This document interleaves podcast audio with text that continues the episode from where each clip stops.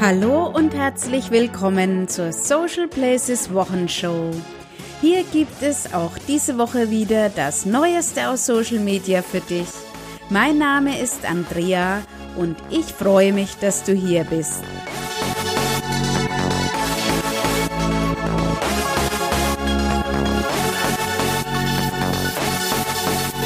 Totgesagte leben länger war der Titel eines der Blogbeiträge, den ich letzte Woche hier erwähnt habe. Es ging in dem Artikel um Snapchat und warum wir das Netzwerk noch nicht abschreiben sollten. Diese Woche ist mir ein ähnlicher Artikel über den Weg gelaufen. Allerdings ging es darin nicht um Snapchat, sondern um Facebook. Jugendliche nutzen Instagram und Snapchat in zunehmendem Maße. Facebook auf dem absteigenden Ast. So lautet der Titel des Beitrages auf onlinemarketing.de, der sich mit der Nutzung der sozialen Netzwerke von Jugendlichen befasst. Eine Studie des Medienpädagogischen Forschungsverbundes Südwest zeigt, dass immer weniger Jugendliche Facebook nutzen. Die Kommunikation unter Jugendlichen findet stattdessen an erster Stelle in WhatsApp statt, gefolgt von Instagram und Snapchat. Auch in diesem Artikel steht, dass Snapchat häufig unterschätzt wird. Außerdem gibt es immer noch einen entscheidenden Unterschied zwischen Snapchat und Instagram. Bei Instagram handelt es sich bekanntermaßen um ein Bildernetzwerk. Snapchat stellt für den User allerdings vorrangig einen Messenger-Dienst dar, auf dem vorwiegend mit Freunden kommuniziert wird. Da ich selbst Mutter von zwei 16- und 17-jährigen Jugendlichen bin, kann ich dies nur bestätigen. Bei uns zu Hause jedenfalls steht natürlich nach WhatsApp gleich Snapchat an zweiter Stelle. Daran konnten bisher die Instagram Stories auch nicht allzu viel rütteln. Aber deswegen Facebook auf den absteigenden Ast zu verbannen, sehe ich doch als etwas übertrieben an. Sicherlich ist Facebook immer noch das Netzwerk Nummer eins und deshalb schauen wir gleich mal auf die News der Woche von Facebook. Und da gibt es tatsächlich diese Woche eine interessante Neuerung, die mir sehr gut gefällt. Ab sofort ist es in der mobilen Version möglich, einen Audio-Livestream zu starten. Dies bietet sich natürlich für Podcasts an, aber auch für Live-Videos, wenn die Verbindungsqualität zu schlecht ist. All Facebook hat ein ausführliches Tutorial dazu veröffentlicht. Ich bin gespannt, ob und vor allem wie diese Funktion genutzt wird. Aber für Facebook ist es wichtig, nicht nur ständig neue Möglichkeiten, um miteinander in Kontakt zu treten, zu schaffen, sondern auch bestehende Möglichkeiten müssen von Zeit zu Zeit überdacht werden. So gab Facebook diese Woche bekannt, dass ab dem 15. September mehrere Boost-Funktionen in der Werbung nicht mehr verfügbar sein werden. Facebook behält die gängigen Formate bei und streicht die eher außergewöhnlichen Formate, wie zum Beispiel Bewerben von Video-Playlists oder Bewerben von geteilten Kommentaren. Wenn du mehr dazu wissen möchtest, hat All Facebook einen Artikel zu diesem Thema veröffentlicht. Den Link dazu sowie alle anderen hier erwähnten Beiträge findest du in den Show Notes. Hier noch ein Tipp für alle, die sich mit Facebook-Anzeigen näher beschäftigen möchten. Basic Thinking veröffentlichte diese Woche den ersten Teil einer Serie Facebook-Anzeigen für Einsteiger. Diese Serie soll jeden den leichten Einstieg in die Facebook-Werbewelt ermöglichen. Ja, und die Wahl steht vor der Tür und die Politiker befinden sich im siebten Social-Media-Himmel.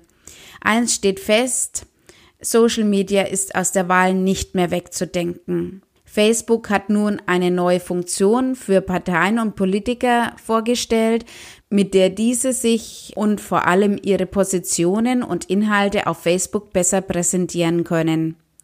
All Facebook hat dieses Tool genauer durchleuchtet und sowohl für Wähler als auch für Politiker als sehr sinnvoll empfunden. Wenn du dir dieses Tool genauer anschauen möchtest, findest du den Link dorthin ebenfalls in den Show Notes. Aber gerade in Anbetracht der bevorstehenden Bundestagswahlen ist ja auch das Thema Fake News sehr heikel. Doch Facebook greift auch diese Woche weiter durch.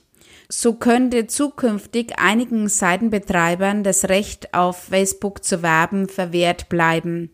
Und zwar den Seitenbetreibern, die mehrfach schon Falschmeldungen auf Facebook geteilt haben.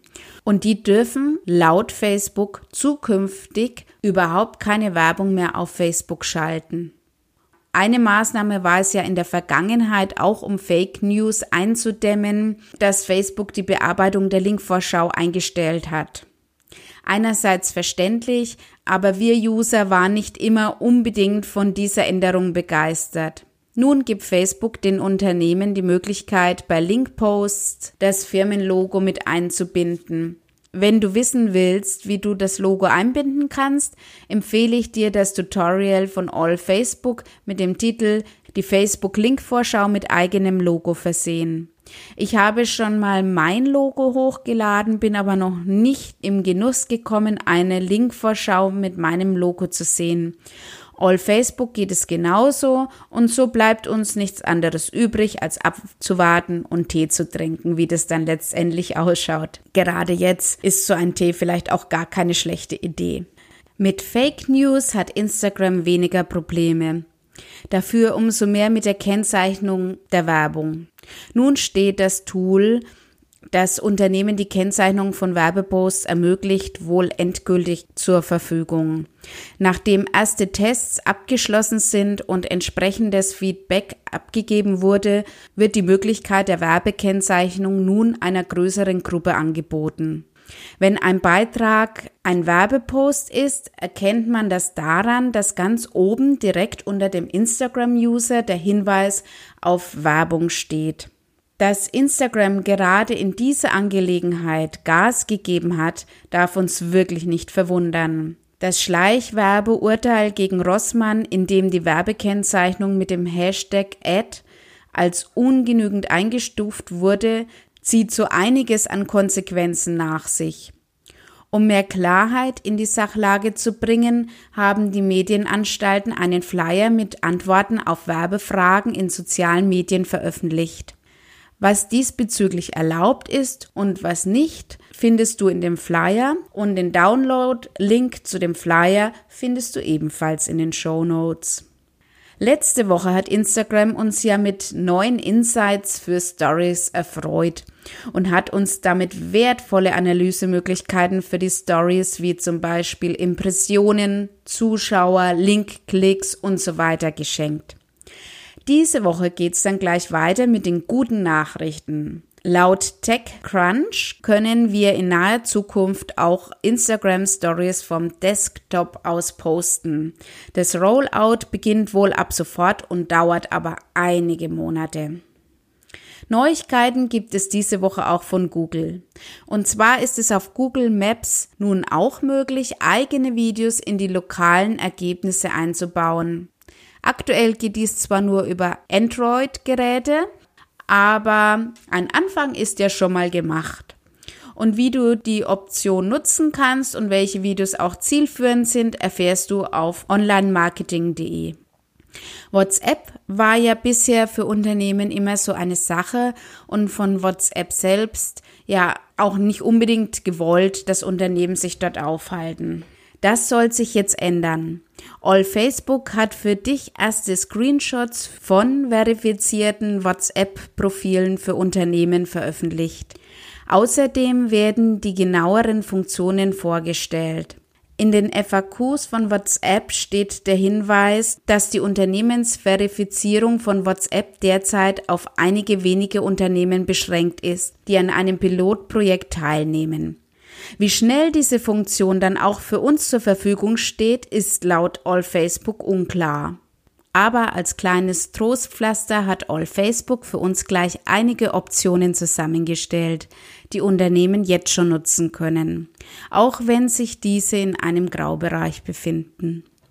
Diese Woche haben sich die Plattformen wirklich ganz schön was einfallen lassen. Aber ich finde, das ist auch gut so. Denn wenn Bewegung drin ist, wird es wenigstens nicht langweilig.